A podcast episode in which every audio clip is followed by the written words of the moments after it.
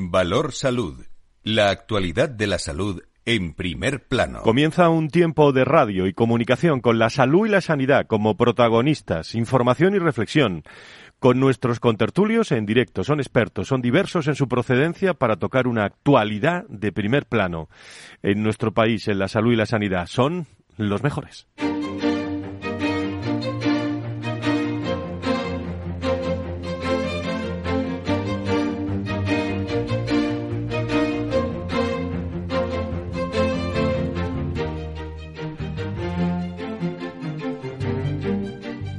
Valor Salud es un espacio de actualidad de la salud con todos sus protagonistas, personas y empresas.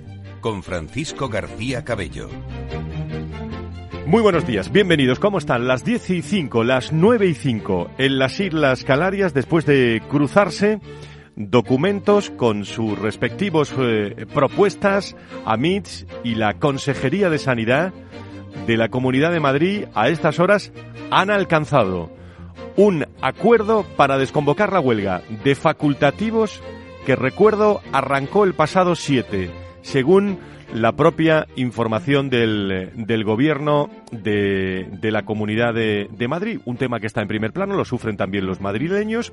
Hay quien dice también que es un problema eh, sistémico del sistema nacional. Aquí lo hemos hablado mucho. Contempla, lo recuerdo, la dotación de médicos para 39 eh, servicios rurales eh, y SWAP, los llamados SWAT para atención a urgencias y el modelo en centros de continuidad asistencial que se abordarán en, eh, en, mesa sectorial, el Comité de Huelga de Médicos afectado por la reorganización de urgencia extrahospitalaria en la comunidad y la Consejería de Sanidad han alcanzado hace unas horas prácticamente, a medianoche de, de ayer, un acuerdo que permite esa desconvocatoria de la huelga de facultativos que arrancó el pasado 7, en concreto en el marco de una reunión que se prolongó durante más de siete horas, la segunda cita entre ambos partes para abordar la reorganización.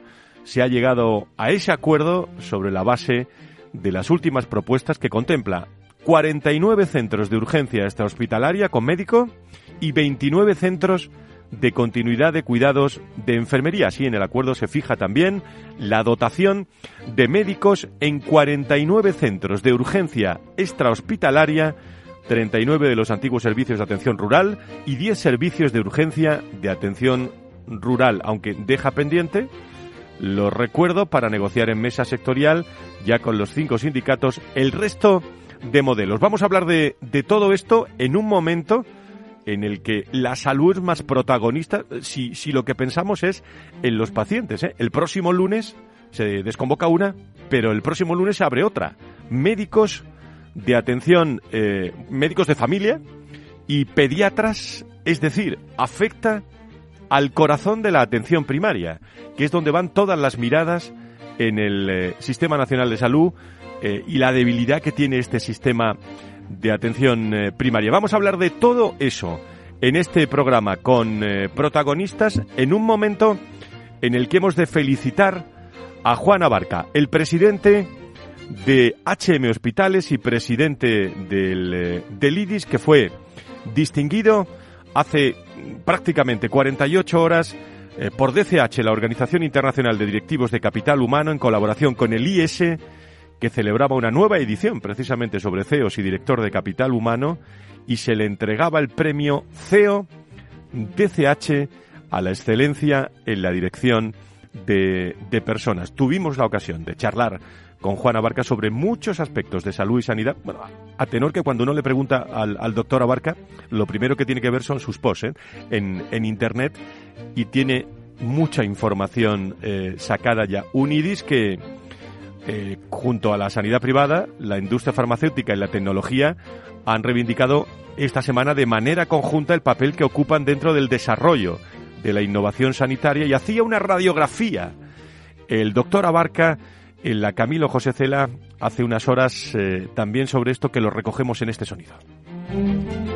Y estamos viendo cómo hay un enfrentamiento en base a la sanidad política, todos los sitios, con la única, con la única finalidad de mantener un sistema que se está desmoronando.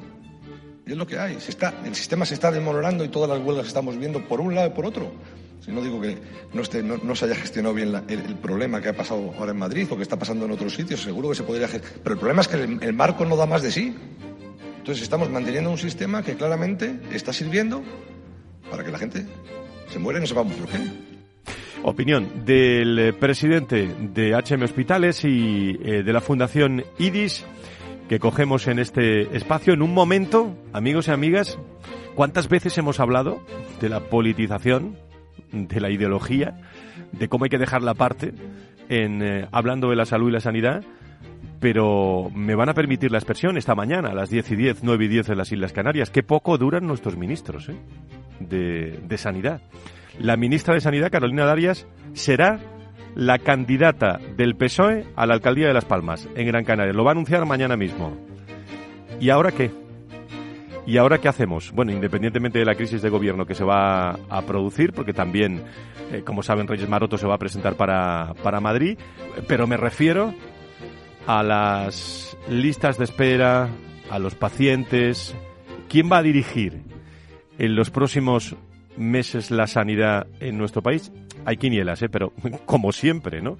Hablamos de quinielas, pero nos fijamos también en los que están esperando esas listas de, de, espera. Luego nuestros contertulios van a poder charlar sobre esto y muchas cosas más. Aquí en Valor Salud nos están esperando ya eh, en los estudios de Capital Radio, donde todos los viernes a las 10, tertulia especial sobre el mundo de la salud y la sanidad.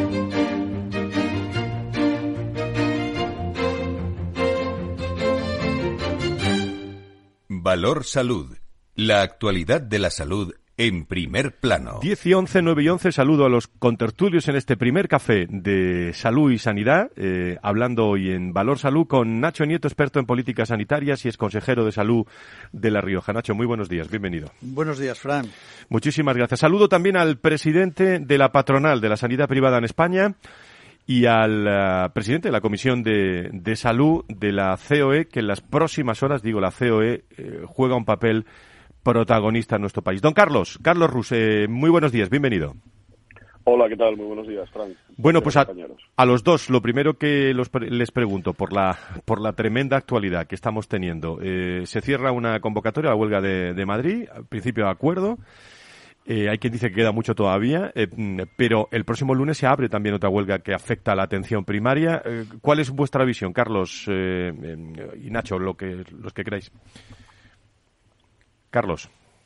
Sí, bueno, vamos a ver, Fran. Yo, creo que, primero, bueno, felicitar a Juan Abarca ¿no? por el premio. Yo creo que es un reconocimiento importante a él y al sector. Eh, y por otro lado, eh, Juan decía, no estamos en un momento donde el Sistema eh, Nacional de Salud está padeciendo las consecuencias del COVID, estamos, en, por lo tanto, en un momento de saturación y de agotamiento del ámbito profesional. Y, esta crisis del COVID ha provocado otra, que es, mencionabas también, que, era, que es la de las listas de espera.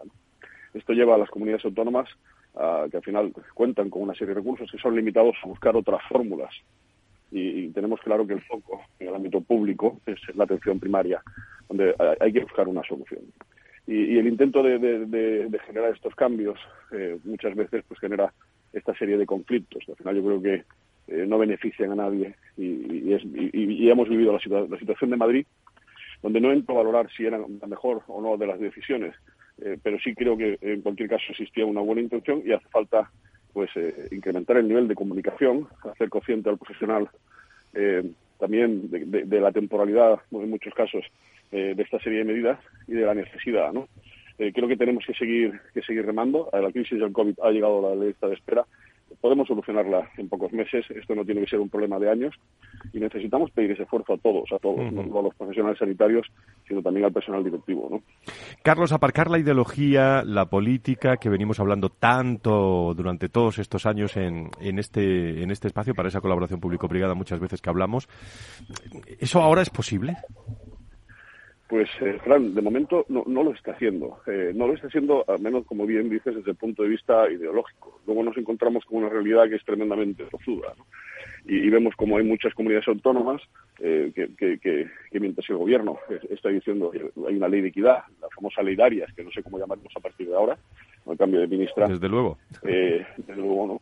Pues eh, eh, están, siendo el mismo signo político del gobierno, están anunciando planes de choque donde, por supuesto, cuentan con la privada, porque tenemos ese papel. Tenemos un papel complementario, tenemos un papel de aliado estratégico, tenemos que ser esa válvula de escape. Y además es, nuestra obligación y, por supuesto, siempre, siempre a disposición. Nacho, tu, tu visión.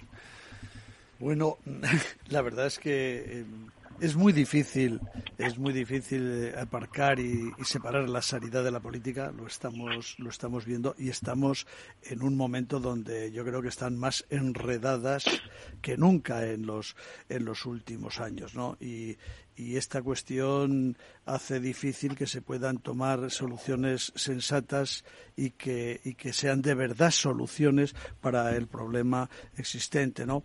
Y luego en el ámbito, hombre, que la huelga eh, haya acabado es bueno. evidentemente que la Administración, la Consejería de Sanidad, el Gobierno de Madrid contra el que se hacía esa huelga tenía la obligación de tratar de, de pararla por todos los medios, porque quienes más perjudicados están en este momento son los ciudadanos, son los pacientes. Y lo mismo deberá suceder, esperemos, con la que se inicia el día 21, que es algo que es difícil de... El lunes el lunes, el lunes, que es difícil de entender y de comprender en este, en este mare magnum. Pero, y supongo que vamos a tener tiempo a lo largo de la mañana, para mí el, la gran tristeza y el gran problema es que volvemos al 19, a, a la situación prácticamente de 2019 sin haber dado un paso de más en esa no sé cómo llamarle, reforma, em, eh, refundación, revolución que, que tiene que haber en la atención primaria para ponernos al día de verdad en el Sistema Nacional de Salud y cada comunidad autónoma. Por este programa pasan eh, pues eh, lo, mejor de la sanidad privada, reflexiones de la sanidad pública, eh, pasan políticos en los días mundiales de la salud que hacemos, pasa mucha gente del mundo de la salud y la sanidad. Pero tengo la sensación, pero es una sensación, no sé el que me está, el que nos está escuchando eh, en el coche en estos momentos, en los podcasts, como profesional, enfermeras, eh, la parte sectorial. Eh, no sé qué pueden pensar, pero cuando le, cambian a uno el paso, le cambian la ministra, como va a ocurrir, bueno, esto no sé si es bueno, no sé si es, si es malo, pero te deja el paso cambiado cuando tienes una estrategia política en la salud y la sanidad. ¿Cuál es vuestra visión, Carlos? Bueno, eh, es algo tan a lo que tristemente estamos acostumbrados. Si miramos eh, desde, que tenemos democracia en España, eh, la media de duración de un ministro era de dos años en sanidad. en los últimos años todavía incluso ha, disminuido ese periodo. Yo creo que es importante tener periodos de estabilidad, porque al final, entre los periodos electorales que muchas veces movilizan el ámbito público, si a esto le sumamos los cambios de interlocución, pues muchos de los proyectos que se quieren poner en marcha, pues se quedan se quedan eh, una y otra vez atascados eh, y es una vuelta a empezar. Entonces, nunca es una buena noticia un cambio a nivel político. En este caso, sí es cierto que hemos tenido un ministerio que refrenda una normativa que quiere acabar con la colaboración público-privada y al menos esperamos que el cambio sirva para que haya un cambio de rumbo en este sentido, se avengan a razones y se tengan en cuenta todos los recursos a nivel de la sanidad y también se tenga la consideración desde esa figura eh, ministerial de que se es ministro del ámbito sanitario de todo el Sistema Nacional de Salud, tanto público como privado. Nacho. La verdad es que eh, has dicho antes que el problema que era cambiar un ministro a lo que estamos acostumbrados, es verdad, Carlos, muy acostumbrados. Eh, desde hace ya muchos años la duración de los, de los ministros es escasísima, cada vez, cada vez menor, pero bueno, eso de que eh, son los que le están dirigiendo la sanidad española, claro, eso eh, es, esa es la gran cuestión, que la verdad es que se notan poco los cambios de los ministros porque tampoco dirigen mucho, por eso nos acostumbramos tan fácilmente al cambio del ministro, porque se dirige muy poquito. Y luego lo que se hace eh, es mejor, como bien decías, eh, ahora con, determinadas modificaciones normativas, es mejor olvidarlo cuanto antes si se pudiese. Por tanto, eh, no es bueno porque además estamos en un mal momento, en un momento complicado, pero no se va tampoco a notar mucho, o en todo caso lo malo es que puede notarse para peor. Bueno, pues desconvocada anoche esta, esta huelga y, y anunciada, como decía eh, Nacho Nieto el, el, 21, el próximo lunes también, eh, decía yo que, van a tocar el corazón de la atención primaria porque va a ser unas movilizaciones eh, las que se van a producir importantes y esperemos también que las urgencias estén organizadas porque tocan el corazón pues de, ese padre de familia que lleva a su hijo al ambulatorio, de esa revisión, de, de, lo que toca, ¿no? Sí, es, es, verdad, Fran, pero yo creo que hay que dejar también clara una cosa. Las urgencias de atención primaria, que les estamos dando muchos nombres últimamente con toda esta problemática, realmente lo que de verdad son es atención continuada, es decir, es cubrir la asistencia primaria normal y ordinaria cuando el médico de familia, el, de cada día, no está en su consulta o no le corresponde estar. Y donde van los que no han podido ir al médico de familia por mil motivos, eh, laborales, por lo que sea, y sin embargo las urgencias, la gravedad, los, lo, que realmente se conoce y, y califica una necesidad médica como de urgencia en la atención primaria son escasísimas. Se habla mucho estos días, creo que son ni el 0,5% de las consultas que se hacen. Eh, por cierto, Carlos, antes de, despedirte, el, unanimidad eh, por parte de, de la Junta Directiva de, de ASPE, del Comité de, Ejecutivo de, de ASPE, en apoyo a la candidatura de de Garamendi, del que el próxima, la próxima semana puede ser el de nuevo presidente de, de la COE, ¿no? Sí, lo será, lo será sin duda y nos parece lógico y obligado eh, responder a, Antonio pues en la misma medida que, él eh, lo ha hecho con nosotros y sin dudar eh, y, expresando un apoyo pues total y absolutamente expreso. Antonio ha estado siempre en los momentos de dificultad, ha estado siempre visualizando y, ayudando a que nuestros problemas llegaran al más alto nivel. Eh, nos dio la confianza de presidir la Comisión de, Sanidad de, COE. Ha, estado participando en eventos nuestros para ayudarnos también a dar una mayor visibilidad a nuestros mensajes en momentos críticos y yo creo que es de bien nacidos ser agradecidos y se lo merece sin duda. Eh, son el jueves, ¿no? El, jueves 24 las elecciones, ¿no? El próximo miércoles. Ah, el próximo miércoles. perdón. Bueno, pues el próximo miércoles vamos a, tener la, ocasión de, conocer cómo se desarrollan esas elecciones en la COE, apoyo de la sanidad eh, privada, de, de ASPE, hacia la candidatura de, de, Garamendi. Don Carlos Rus, presidente de la Comisión de Salud de la COE y también presidente de, de la patronal. Muchísimas gracias, como siempre, por estar con nosotros en esta tertulia de lujo. Muchísimas gracias a vosotros y buen fin de semana. Gracias, buen fin de semana. Eh, creo que tenemos, eh, tenemos en línea también, y antes de, hacer la pausa, luego charlaré con ella tranquilamente, pero creo que, tengo en línea a la doctora Elena Martín Pérez, presidenta de la Asociación Española de Cirujanos. Eh, doctora Martín, muy buenos días, bienvenida. Buenos días, muchas gracias. Bueno, enseguida hablamos de la Asociación Española de Cirujanos, que se reúne con, con varias asociaciones de pacientes, pero eh, usted es médico, es, cirujana, es presidenta de la asociación. ¿Cuál es su visión sobre todo esto que está ocurriendo? Desconvocatorias de huelgas, el lunes eh, atención primaria. ¿Cuál es su visión, doctora? Bueno, pues eh, bueno refleja un poco las necesidades que tenemos todos los, los médicos, ¿no? De bueno, pues el, que queremos aportar una mejor solución a los pacientes. Entonces, bueno, pues queremos estar eh, con las mejores medidas, eh, las mejores medidas eh, que podamos ofrecerles al paciente y por eso, bueno, pues probablemente se está intentando que todos eh, juntos podamos mejorar todo, todo lo que bueno, pues podamos mejorar en la atención al paciente. Usted que tiene una visión nacional, ¿cómo se están desarrollando las reuniones con las asociaciones de pacientes por parte de, su presidencia y de todo su equipo? Bueno, pues nosotros eh, eh, hemos tomado ahora la posesión de la, de la Junta Directiva de la Asociación Española de Cirujanos y yo creo que bueno que, es, eh, es un punto fundamental. Nosotros ya en el congreso que tuvimos la semana pasada, pues quisimos hacer como un punto de partida y convocamos a una serie de asociaciones de pacientes porque bueno pues pensamos que que el paciente tiene que estar siempre centrado, aunque muchas veces se dice y parece un tópico, pero realmente muchas veces eh, no solamente es la evidencia lo que tenemos que hacer, sino que eso hay que aplicársela a los pacientes. ¿no? Tenemos las reuniones que hemos tenido con ellos, pues nos reunimos con unas cuantas eh, en, el seno del Congreso y bueno, pues queríamos un poco eh, destacar un poco pues el fomento de las decisiones compartidas mediante bueno pues el desarrollo de, herramientas de ayuda que puedan tomarlo. ¿no? Nosotros creemos que bueno que el paciente debe participar eh, firmemente en todas las decisiones que hacemos, ya que la relación médico-paciente pues ha cambiado en el tiempo, ¿no? Y esto, bueno, pues eh, se refleja también en los cambios de la sociedad. Y entonces, bueno, la toma, e, esto es una cosa que queremos ahora patentar mucho, hemos hecho ya charlas y queremos que, ingrese, ¿no? Como, esa es una, una de las cosas que, que queremos que hacer, ¿no? Tenemos que hacer, tenemos que informar al paciente, el paciente tiene que entenderlo y luego tenemos que tomar las decisiones juntas, ¿no? Yo creo que, que, bueno, pues estamos ahora en un momento muy bueno porque eh, gracias a, toda la información que existe, pues el paciente puede ser un paciente informado, un paciente experto, que es fundamental para la toma de, decisiones.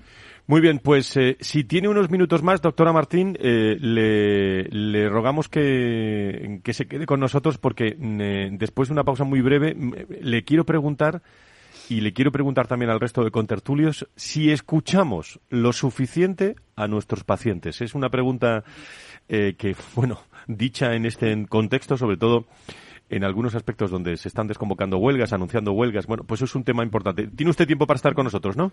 Sí, sí, vale. Pues muchísimas, muchísimas gracias, Nacho. Por cierto, que estamos hablando de, de una. Enseguida hacemos la pausa cuando me indique Félix Franco, pero mm, la, estamos hablando de un. Que, todo esto está salpicando también a nivel nacional, ¿no? Se habla de, de una cuestión sistémica. Sí, sí, sí, sí. Eh, se centra, se ha centrado la, el, el foco especialmente en Madrid, pero son unas cuantas eh, comunidades las que están con problemas en primaria concretamente, y bueno, empiezan a darse los anuncios de que se están resolviendo las huelgas convocadas en distintos sitios que se van que se van desconvocando y que se van resolviendo, ¿no? Posiblemente también la última o la bueno, la última ha sido de Madrid y yo creo que la anterior era la de Cantabria que también se llegó a un acuerdo y alguna otra donde donde se van eh, eh, haciendo acuerdos parciales para para acabar con esas huelgas. Mm, la sensación cuál es? Pues que el problema no queda resuelto, de momento se suaviza y se puede seguir adelante y que esto hay que tomarlo de verdad en serio para el futuro del sistema, para el futuro del sistema. ¿Escuchamos lo suficiente o escuchan lo suficiente los profesionales a los pacientes, el, eh, el sistema sanitario español? De momento, eh, la ministra se va, ¿eh? ¿eh? La ministra Carolina Sarias dice que ya no escucha más, que se va eh, como candidata de su partido a Las Palmas de Gran, que lo va a anunciar mañana. Enseguida, seguimos esta tertulia con los puntos de referencia sobre la salud y la sanidad.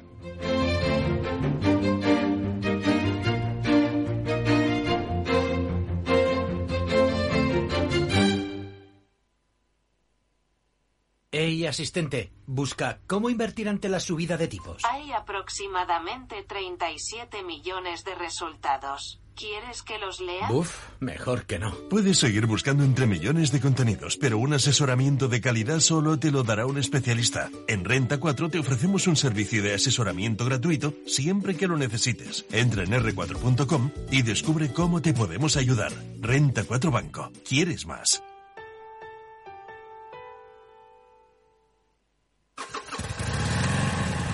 Moto. Curvas. Todo sobre ruedas. Es muy simple asegurarse con el Betia. Simple, claro, el Betia. Más ágil. Menos trámites. Más seguro. Más sencillo. La nueva ordenanza de licencias de Madrid agiliza los trámites con el ayuntamiento para la edificación de viviendas y la implantación de actividades económicas. Nueva ordenanza de licencias de Madrid. Pon tus proyectos en marcha. Ayuntamiento de Madrid. Aquí, en la Comunidad de Madrid, todos podemos tener un pueblo. Contamos con más de 140 pueblos de menos de 20.000 habitantes. Pequeños, bonitos, con mucho encanto, rodeados de naturaleza, con los mejores servicios públicos y sistemas de conectividad. Vente, estamos muy cerca. Comunidad de Madrid. Reparar esa bici que llevaba tantos años en el trastero para salir a dar una vuelta es un plan redondo. Como el plan que tenemos en la Comunidad de Madrid, en el que contamos contigo para darle muchas oportunidades a los residuos. ¿Te sumas a la economía circular? Comunidad de Madrid.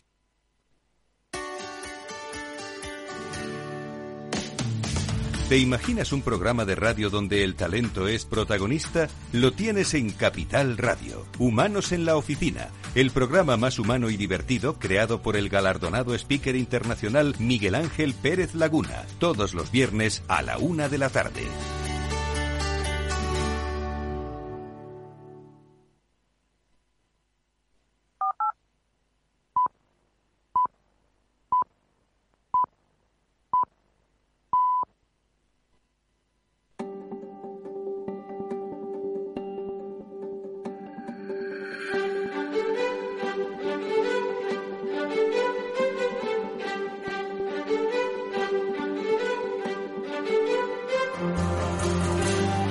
Valor Salud es un espacio de actualidad de la salud con todos sus protagonistas, personas y empresas.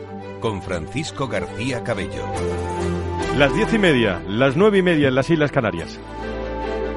Viernes en Capital Radio es la cita para hablar de la salud y la sanidad de otra forma, con protagonistas. Eh, imagínense ustedes que hay muchos rincones en el mundo de la salud y la sanidad el, eh, el, de siempre, el que conocemos de la atención primaria, la especialización, el mundo del bienestar, la salud, las organizaciones, la salud más protagonista que nunca.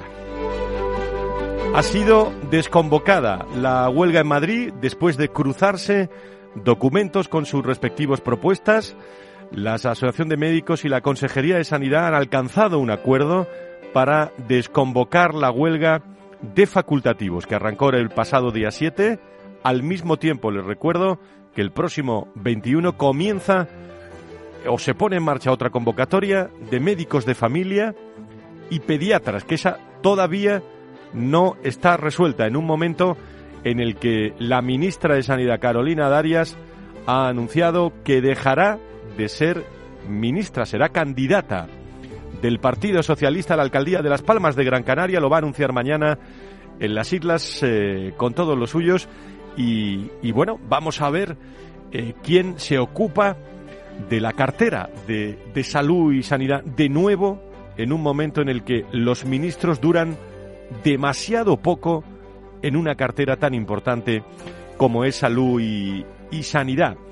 Eh, precisamente la sanidad privada, la industria farmacéutica y la tecnología sanitaria han reivindicado eh, de manera conjunta el papel que ocupan dentro del desarrollo de la innovación sanitaria y de esta manera el conjunto del sector privado sanitario en, eh, en, un comunicado claro y su apuesta por un nuevo modelo de innovación en el que se consideran la colaboración público-privada un eje central y en el que siempre se debe tener como objetivo principal el cuidado del paciente. Lo ha dicho IDIS esta semana, el Instituto de Desarrollo e Integración de la Salud y la mejora de su calidad de vida. En mensaje como digo, puesto de manifiesto en conjunto por la Fundación IDIS, la Federación Española de Empresas de Tecnología Sanitaria, FENIN, y la patronal Farmaindustria, que se han unido en las jornadas Innovación, construyendo una nueva sanidad con el objetivo de poner en valor el trabajo de los tres sectores en pro del cambio hacia el futuro que está experimentando la, la sanidad, la sanidad privada, la innovación como pilar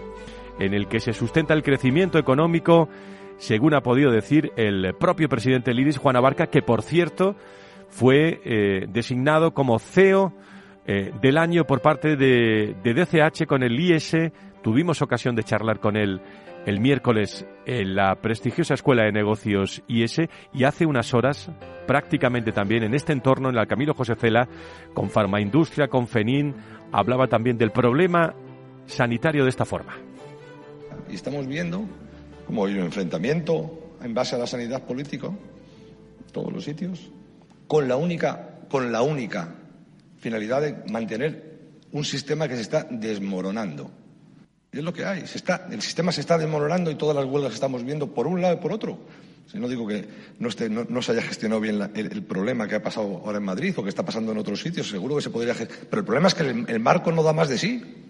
Entonces estamos manteniendo un sistema que claramente está sirviendo para que la gente se muera y no sepamos por qué. Pues una reflexión muy importante, la de la del otro día en el IES fue interesante, la del eh, doctor Abarca en las últimas horas también, que, refleja también su practicación. Por cierto, está hoy en, en Barcelona en unas tertulias con el diario.es eh, y allí está también nuestro contertulio habitual Fernando Mugarza, director de desarrollo y comunicación y con el doctor Mugarza, que hablamos todas las semanas también, pues se manifiesta esa, esa inquietud también por el mundo de la innovación en estos momentos, fruto de, de ese acuerdo también farmaindustria, FENIN, en primer plano, la actualidad del mundo de la, de la salud y de la sanidad. En un momento, aquí hemos hablado mucho, por ejemplo, de enfermeras que, se quieren venir de, de, fuera de países para poder trabajar. No está muy claro todavía eso en las organizaciones, pero Osorio, el vicepresidente de la Comunidad de, de Madrid, hablaba esta semana también de la contratación de profesionales extracomunitarios y parece que, que bueno que bandera bandera verde a todo este asunto. Vamos a escucharlo. Hemos eh, visto un informe del consejero de Sanidad sobre la autorización para contratar profesionales sanitarios extracomunitarios por el sistema de sanidad público de Madrid. Es, como consecuencia de un precepto de la ley Omnibus, que es una norma regional que exime del requisito de la nacionalidad española a aquellos profesionales que tengan una titulación requerida en una especialidad médica que sea deficitaria una especialidad médica donde haya problemas de encontrar profesionales. En esos casos se suprime la exigencia actual de que tienen que ser eh, españoles o comunitarios. De esta manera, cumplimos el compromiso de realizar una modificación legislativa necesaria para, por razones de interés general, las que acabo de contar, cubrir las necesidades asistenciales y paliar el déficit de algunas especialidades. De esta manera, en el Servicio Madrileño de Salud podremos tener el mejor talento y retener a los profesionales en la región. Modificación legislativa que hacía falta y no ocurría eso hace unos, eh, unos meses. Eh, personas que se incorporan al sistema y que proceden de, iba a decir de otras fuentes, de, de, de otros yacimientos también importantes, por eso hablaba de, de talento. Eh, me está esperando la doctora Elena Martín Pérez, Nacho Nieto, experto en políticas sanitarias eh, y ex consejero de salud de, de, La Rioja. Y también tenemos hilo directo con Patricia Alonso, vocal de Sedisa y médico adjunto también del Servicio de Admisión del Hospital Clínico San Carlos.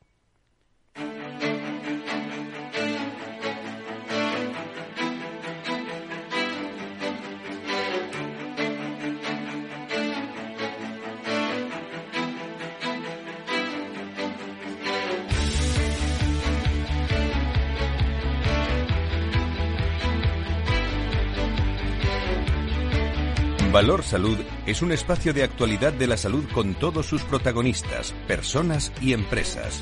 Con Francisco García Cabello. Las 10 y 37, 9 y 37 las Islas Canarias, hasta las 11 con todos ustedes eh, en eh, reflexión de todo lo que está ocurriendo en el mundo de la salud y la sanidad. Contado de otra forma, yo, yo presentaba también una pregunta para todos nuestros expertos y contertulios. ¿Estamos escuchando lo suficiente a nuestros pacientes? Bueno, doctora Elena Martín, presidenta de la Asociación Española de Cirujanos, estamos escuchando a nuestros pacientes. ¿Cuál es su visión? Bueno, pues eh, yo creo que nuestra función como médicos es esa, ¿no? Esa, esa, es la fundamental, pero bueno, pues probablemente estamos inmersos ahora en algo que a veces nos desborda y que probablemente eh, bueno, pues no, no, no, no, podemos dedicar tanto tiempo como, como, queremos y como deseamos y como los pacientes necesitan. ¿no? Tenemos que, que hacer un esfuerzo muy grande para poder eh, hablar con los pacientes, explicarles todo. Tenemos ahora, estamos inmersos en la innovación, en muchas opciones eh, terapéuticas y diagnósticas para los pacientes y yo creo que necesitamos más tiempo para explicarles con palabras fáciles que lo alternan todas las opciones, todas las alternativas y yo creo que probablemente debemos eh, tener muchos esfuerzos en que esto sea más todavía. Explicamos, pero creo que se necesita todavía más tiempo. Nacho, ¿lo estamos escuchando suficiente a nuestros pacientes? Yo me permitiría eh, cambiar un poco la expresión, ¿no? Dice los, Adelante. Nos comunicamos suficiente con nuestros bueno, pacientes. Bueno, esa ya, esa ya panota, claro, panota. pero es que el problema es, hombre, no les escuchamos suficiente. A veces también el paciente eh, tiene difícil decirle al, al, profesional sanitario realmente lo que le tiene que decir y lo que le quiere decir, pero yo creo que también es importantísimo que los profesionales sanitarios tampoco se comunican demasiado bien con los pacientes. No les informan la información, esa, ese oír, pero ese también informarles de lo que necesitan, de lo que necesitan oír eh, eh, para saber cuál es su situación, qué han de hacer y qué no han de hacer. Siempre hemos dicho que era una asignatura pendiente y yo creo que sigue siéndola. Patricia Alonso, doctora Alonso Fernández, vocal de SEDISA y médico adjunto del Servicio de Admisión en Hospital Clínico San Carlos. Muy buenos días, bienvenida. Y, se incorpora con nosotros. Ah, no la tenemos. Bueno, en cuanto la tengamos, eh, la conectamos con, eh, con nosotros. Eh, desde, desde la Asociación Española de, de Cirujanos, eh, ¿cuál es ese punto de vista también con respecto, doctora, a los problemas de la sanidad pública, algo que se ha puesto a actualidad pleno estos días, y, cómo estáis funcionando también para aportar todo lo que sepa la Asociación Española de Cirujanos en estos momentos, hacia un futuro de la mano del paciente, que es el lema ¿eh? que tiene este 34 Congreso Nacional de Cirugía, ¿no? Sí, sí bueno, nosotros eh, creemos que, que es ese es el punto fundamental, ¿no? Hemos empezado a trabajar en ello y creo que lo que comentaban antes, es importante escucharle, pero también es, importante enseñarle, ¿no? explicarle todo y que los pacientes lo entiendan. Entonces, bueno, pues eh, yo creo que que el hacer que el paciente sea experto, que el paciente tenga conocimientos suficientes, que le hagamos una escucha activa del paciente, no solamente que le contemos bien todo, sino que, como, como estábamos comentando, pues que pueda, pueda mm, tomar decisiones él sabiendo. ¿no? Yo creo que, que debemos estar metidos más porque son necesidades que hemos detectado a lo largo de estos años, que el paciente quiere saber más, necesita saber más y que hay muchas veces que a lo mejor llegan a la consulta y no entienden bien lo que explican por el miedo que tienen, porque no les estamos hablando en el, en el lenguaje que necesita saber. Es, eh, ¿no? nosotros eh, eh, hablamos y les contamos, pero muchas veces no les explicamos una anastomosis y eso a lo mejor hay mucha gente que no lo entiende, lo que es una anastomosis, una duodeno, ¿no? O sea, entonces yo creo que, que, tenemos que tenemos que intentar eh, educarnos también nosotros en muchos de los aspectos, porque tú le hablas de, tú hablas de robot, hablas de no sé qué, bueno, eso más o menos la gente lo entiende, pero ¿qué va a pasar con un paciente? ¿Qué es lo que tiene? ¿Cómo afrontarlo también, no solamente con el miedo que tienen, sino un poco eh, que se les haga, que, que empaticemos con él y que se lo contemos de una manera que ni sea una mentira, ni que seamos un paternalistas, ni que digamos, pues esto hay que hacerlo así. Hay que explicárselo. Yo creo que, que si nos esforzamos en darles explicaciones, en darles métodos para poder buscarlo de forma, no entrar en Internet y que se enfrenten con una serie de conocimientos que no están compartidos. Nosotros intentamos que se metan en, en la información, pero que también luego nosotros podamos contrastarle y que tengamos un poco bueno, pues esa, como ese sentimiento de estar en la, en, el, en la piel del paciente, ¿no? Yo creo que es que eso es lo que por lo que hay que un poco ver, ir al futuro con innovación, con todo lo que estamos haciendo, pero de la mano de él, o sea, que él sea el principal protagonista. Y aunque parezca una cosa de perogrullo, creo que eso hay que trabajarlo también, aparte de todo lo demás. Son nuestros médicos los que están eh, en tertulia hablando sobre eso. Doctor Alonso Fernández, ahora sí, desde SEDISA y como médico adjunto del Servicio de Admisión del Hospital Clínico San Carlos. Muy buenos días, doctora. Muy buenos días. Bueno, sobre esto que estamos hablando eh, de si escuchamos suficientemente a nuestros pacientes, ¿cuál es su visión, doctora?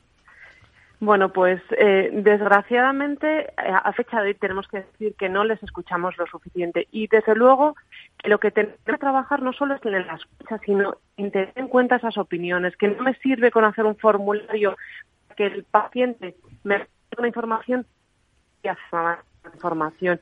Y en ese sentido, desde las asociaciones estamos intentando trabajar, sin duda, para escuchar al paciente, para tener en cuenta sus decisiones y para que éstas tengan valor en el puro clínico, que es fundamental para todos nosotros. Le escuchamos un poco, se nos va la línea, eh, no sé si puede cambiar de posición, pero se nos va la línea un poco. Bueno, estas cuestiones son, eh, bueno, de lo que habláis, eh, algunas de las cuestiones que habláis también en, en SEDISA, porque estamos hablando de directivos del sector de la salud y la sanidad y, bueno, no, seré yo quien, eh, lo diga, llevamos tantos años en esto también desde el punto de vista de personas, pero es que un CEO, es que un directivo dedica casi el 80% de su tiempo, el 75% a, a comunicar. Y cuando hablamos de la salud, doctor Alonso Fernández, es más que importante. ¿eh? Efectivamente, y de hecho, bueno, eh, todos aquellos temas relacionados con la comunicación que cuando nosotros estábamos en, la universidad ni tan siquiera eran temas que se valoraran dentro de la formación académica ahora mismo tienen un valor muy importante, tanto en los eh, pregrados como en los posgrados.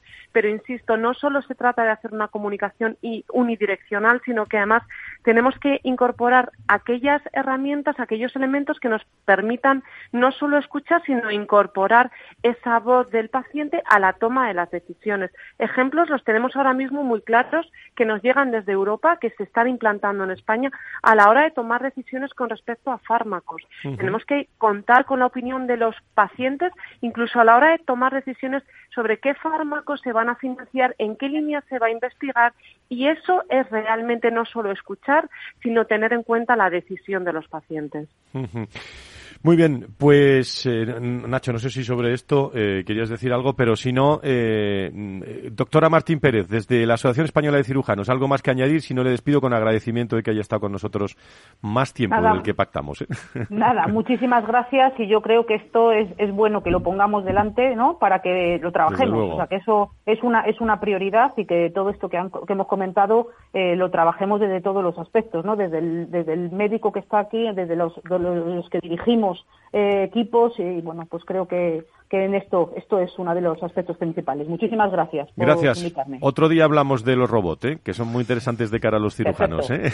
Gracias, muy, buenos días, doctora. gracias. Gracias, gracias. desde, desde Sedisa, Patricia, ¿en qué temas estáis? ¿Qué retos tenéis para las próximas semanas? cerrando este 2022 muy intenso en salud y sanidad. ¿Y qué visión tenéis para los próximos meses de, los trabajos que está haciendo una asociación tan importante como SEDISA? Patricia. Bueno, pues acaba de cortar el, eh, hilo con Patricia. Ya era débil la conexión, pero volvemos a retomarla. Eh, en el caso de, de todos estos asuntos que estamos hablando, Nacho, yo vamos, eh, al final estamos hablando muchas veces de, de Madrid y tal, pero eh, se está extendiendo todo esto eh, a, toda, a toda España.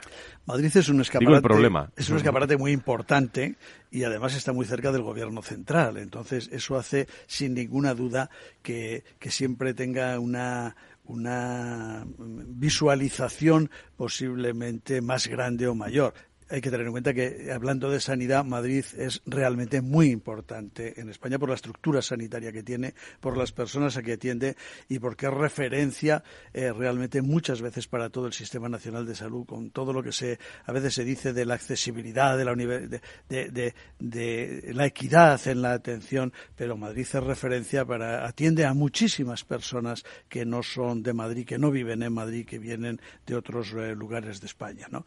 Eh, porque tiene una una asistencia sanitaria de, de muchísima calidad, eh, muy, muy grande, muy amplia, eh, llega a técnicas, a especialidades, a tratamientos que no se pueden llegar en otros sitios, porque no hay duda que en el ámbito de la sanidad, eh, los que hemos estado en ella de una manera o de otra, sin, sin ejercer evidentemente la, la, la profesión médica, porque no lo somos, pero aprendes enseguida una cuestión. ¿no? Para que algo funcione en sanidad tiene que tener eh, una masa crítica. Para tener profesionales buenos tienen que estar todos los días trabajando eh, en las cosas más especializadas y más, porque claro, anda que no trabaja un médico de familia atendiendo en su consulta, ya que estamos con ese asunto tan sensible, ¿no?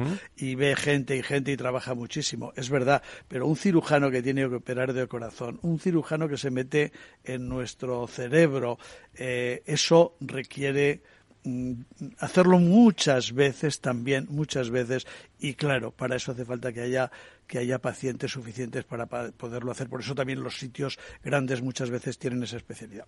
Déjame volver un momento al tema antes que hablábamos de la información, porque eh, eh, yo creo que hay una cuestión importante, porque nunca, nunca hemos tenido tantos modos, medios, maneras, herramientas, posibilidades para que un profesional sanitario se comunique con el paciente. Se comunique con el paciente y el paciente se comunique directamente con los profesionales sanitarios. Y eso, y eso hay que aprovecharlo.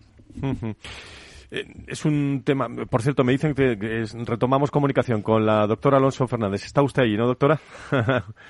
eh, sí, el, eh, ¿tenemos a Sedisa? Sí. Ah, Patricia, ¿cómo Hola. estás? Sí, Ahora, no, te, te Ahora preguntaba y te, y te libero ya si, o sea, ¿qué retos tenéis por delante para el 2023? ¿Cómo cerráis el año desde Sedisa con, con un trabajo intenso que habéis tenido? ¿eh? Pues la verdad es que eh, hacemos un, un cierre espectacular. Ahora mismo estamos teniendo eh, las jornadas de directivos en, en Segovia. Eh, tenemos planificado, como sabéis, el- las jornadas precongresuales en, en La Palma a mediados de, de- de diciembre. Estamos ultimando porque tenemos el, el Congreso Nacional de Hospitales eh, casi a la vuelta de, de la esquina, a la entrada de- del año, y seguimos insistiendo en lo que es clave formación, formación, formación. Un aspecto que antes comunicábamos, que era el tema de la comunicación, hay que trasladar eh, y hay que ser capaces de trasladar el valor que aporta la sociedad de directivos y la formación específica, tener a los mejores directivos al frente de las mejores instituciones y las más complejas, que son las instituciones sanitarias, que sabemos que tienen un valor excepcional para todos los usuarios, por descontado, pero también para los profesionales y para aquellos que toman las decisiones en el ámbito de qué queremos de nuestra sanidad y hacia dónde queremos llevarla. Muy bien, pues eh, no te entretengo más, Patricia. Muchísimas gracias de Sedisa, un abrazo fuerte y tendremos ocasión de hablar antes de final de año. Gracias, ¿eh? Perfecto, gracias, un saludo. Valor Salud. La actualidad de la salud en primer plano. Bueno, estamos eh, con los ecos también del Día Mundial de la Diabetes. Nacho, eh, eh, ¿cómo te alimentas tú? ¿Eh? Eh, ¿Te alimentas bien? Eh, ¿Se te ve bien? ¿Se te bien eh, eh, muy con en buena forma? Y, Iba a decir demasiado bien, demasiado ¿No? mucho seguramente, aunque llevo un mes que he dejado por el camino unos kilos. ¿eh? No, no, y se te nota, se te nota. Muchas Pero- gracias pero, porque eh, anima mucho que te lo digan. Qué importante, qué importante es la eh, situaciones también de, de estrés, de- de ansiedad, de, de situaciones eh, eh, con, eh, con muchos incertidumbres, como tenemos en nuestra sociedad en general, en, en la salud, en la sanidad, en bueno, pues tener una alimentación saludable. Eh, Aegon ha sacado, bueno, aseguradora especializada en salud, lo saben todos ustedes, ha lanzado recientemente la quinta entrega del estudio de salud y estilo de vida. Y en este informe se recogen, bueno, pues hay mucha información, ¿eh? apartados específicos que analizan la, la percepción de los españoles en relación a su alimentación, a su peso y a la realización de la actividad física. El gerente médico de Agón es Alvar eh, Ocano y está con nosotros en directo. Mm, Don Alvar, encantado de saludarle. Muy buenos días. Buenos días. Bueno, pues ¿cómo son los resultados respecto a la alimentación, al peso, a la actividad física? Bueno, mantenemos un poco la misma línea que, que en el año pasado, en el anterior estudio que, que Aegon hizo. Y bueno, así como si dijéramos Titulares, las- titulares. ¿no? los titulares, ¿verdad? Pues eh, una cosa curiosa, o por lo menos que nos llama la atención, es que eh, el 60% de las personas que con esto de la pandemia han pasado a, a trabajar en casa, al teletrabajo, pues el 60% cree que comen mejor, ¿eh? por ejemplo. Ese es uno. Otro, y este es, eh, bueno, regular, es que poco más del 20% han hecho una dieta durante el último año, pero de ellos menos del 50% lo han hecho con una con una supervisión profesional. Y qué fácil es Eso saltársela, sería- digo, esa dieta, ¿eh? En- Bueno, además, claro, claro. Y si no tenemos que rendirle cuentas a nadie, pues seguramente será más fácil. Claro, por edades, ¿cómo estamos eh, desde, desde ese estudio que han realizado? Por edades, pues bueno, los que tienen o creen llevar una alimentación más saludable son los mayores de 65 años y las personas que, como decíamos antes, que, que están en teletrabajo. Y también una mención, pues también las mujeres creen que tienen una, llevan una alimentación mejor. Y por cierto, leo también que Madrid es la región que más cuida su alimentación y Cantabria la que menos. Explíqueme. efectivamente. aunque lo, aunque lo, Así- lo puedo visionar, ¿eh? Por la región. Así, así nos salen los datos, sí, sí. Y, y- y Madrid es la que se ha, se ha a la, a la cabeza de la. Bueno, no, no es, no es extraño, tampoco. ¿eh? Tenemos en cuenta que hay muchas empresas en las que se está, probablemente se haga más teletrabajo en Madrid que en, que en Cantabria. Eh, ¿Dan ustedes importancia también eh, en este estudio a la relevancia que tiene el etiquetado también de los alimentos, no? Eh, sí, sí, porque bueno, este, este, año ha habido mucho debate ¿no? con, los semáforos estos de las etiquetas y, cómo se debía ser las etiquetados y demás. Y bueno, es, es muy es muy importante, aunque luego no, no, no parece que tantos, eh, tantas personas eh, atiendan ¿no? Al, al contenido de la etiqueta, ya que hay un porcentaje bastante importante de los que dicen que no han que no las tienen tan en cuenta la, el etiquetado. ¿eh? Muy bien, pues desde Aegon, como gerente médico de este informe, eh, en, celebrando pues eh, también, aprovechando el Día Mundial de la Diabetes, más del 40% de los españoles afirman no llevar una alimentación saludable. Vamos a vamos a ello, ¿no? Mm, don Álvaro, a ver si los conseguimos en los próximos meses. Iba a decir las próximas semanas que vienen muy... No. ¿Eh? las próximas semanas van a ser complicadas. De final de año complicadas, ¿eh? Digo, de, en la alimentación. Vamos a hacer propósito. Muchísimas gracias por estar con nosotros desde Agón. Gracias.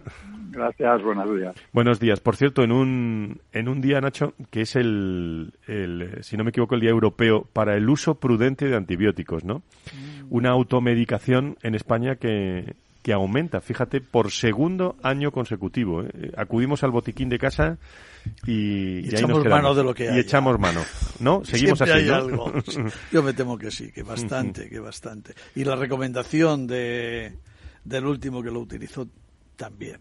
Mm, yo creo que, que, son temas también de... Están ahí siempre, los, los decimos, pero eso es como muy español también, ¿no? De tener el botiquín ahí. Sí, igual es que eh, a veces como es difícil eh, tener cita para la consulta del médico, mm, eh, permítaseme hacer esta esta consideración, no, pues bueno, acudimos al vecino, al familiar o al amigo que tuvo esto parecido, cómo lo arregló y con, muchas veces con lo que le quedó lo acabamos de arreglar, ¿no?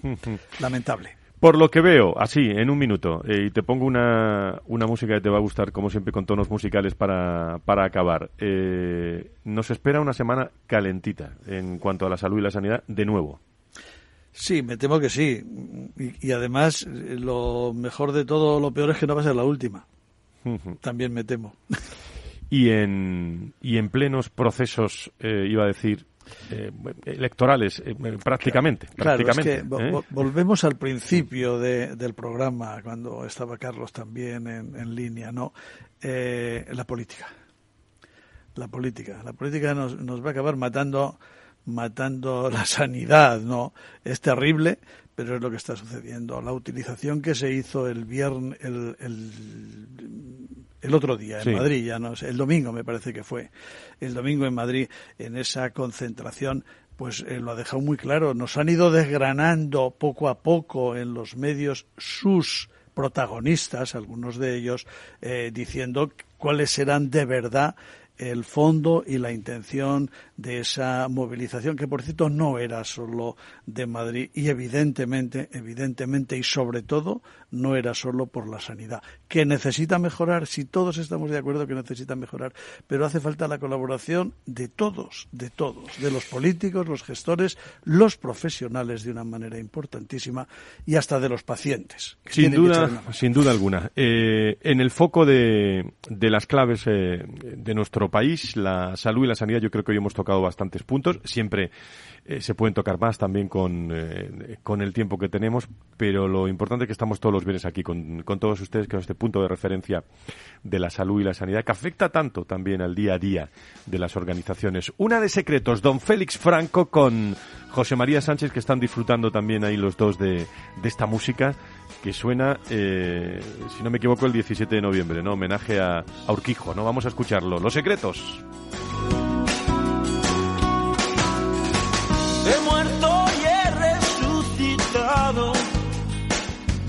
Esta te gusta, Nacho. Muchas gracias por estar con nosotros. Hasta el viernes, si Dios quiere. Casi la estoy cantando si me atreviese. Fruto ha dado y desde hoy algo ha empezado. He roto Y a todos ustedes, queridos amigos, disfruten, descansen el fin de semana fresquito que va a hacer. Eh, seguimos con la actualidad de la salud y la sanidad. El lunes estamos en, eh, en el recursos humanos, en personas y empresas, con todos, con todos ustedes. Nunca hubo más relación entre las personas, los recursos humanos y la salud y la sanidad. Buena semana, adiós. que hoy he soñado en otra vida, en otro mundo. A tu lado. Valor Salud. La actualidad de la salud en primer plano todas las semanas con sus personas y empresas. En Capital Radio, con Francisco García Cabello.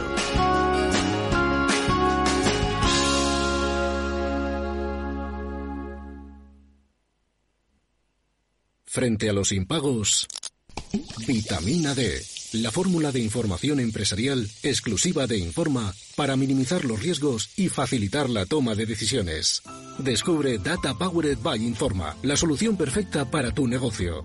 Consulta al especialista en Informa.es.